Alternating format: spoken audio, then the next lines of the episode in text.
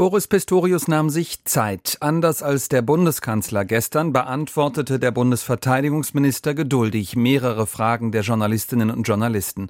Olaf Scholz hatte gestern während eines Besuchs im Vatikan nur Kurzstellung genommen zum Fall der offensichtlich von russischen Akteuren heimlich abgehörten und mitgeschnittenen Besprechung der Luftwaffe. Er habe am Freitag sofort nach Bekanntwerden des Falls den militärischen Abschirmdienst eingeschaltet, sagte Pistorius. Dort werde das Ganze nun geprüft. Klar ist auch, dass ein Teil der Informationen, ein großer Teil der Informationen, die in dieser Besprechung erörtert worden sind, schon vorher durch die öffentliche Diskussion bekannt waren. Soweit das für einen anderen Teil nicht gilt, muss das geklärt werden, warum es dort besprochen worden ist und ob es dort hätte besprochen werden dürfen. Der militärische Abschirmdienst werde auch überprüfen, mit welcher Plattform, also mit welcher Software das ausspionierte und heimlich mitgeschnittene Gespräch geführt worden sei.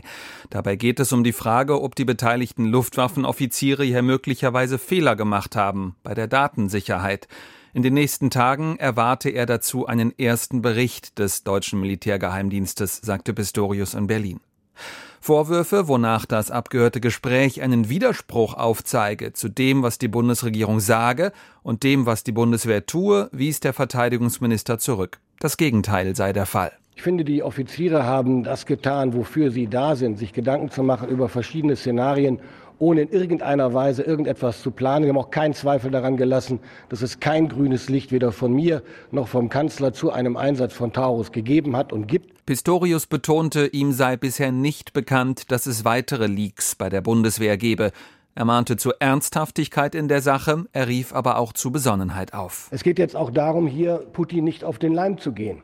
Inhaltlich gebe es in dem von russischen Staatsmedien geleakten Gespräch nichts Neues. Man müsse sich klar machen, dass es der russischen Führung mit der Veröffentlichung darum gehe, eine Art Informationskrieg zu führen. Und das wiederum führt dann zu der Erkenntnis, dass es hier nur darum geht, diesen Mitschnitt zu benutzen, nämlich um zu destabilisieren und zu verunsichern. Und das liegt an uns, ob wir über dieses Stöckchen springen, was Putin uns hinhält, oder ob wir besonnen weiter unsere Bahn ziehen, konsequent arbeiten, entschlossen bleiben und da nacharbeiten, wo sich die Notwendigkeit ergibt. Der Chef der CSU-Landesgruppe im Bundestag, Alexander Dobrindt, hatte im Magazin Spiegel einen Untersuchungsausschuss ins Spiel gebracht. Er begründete das mit Aussagen von Bundeskanzler Olaf Scholz von der SPD.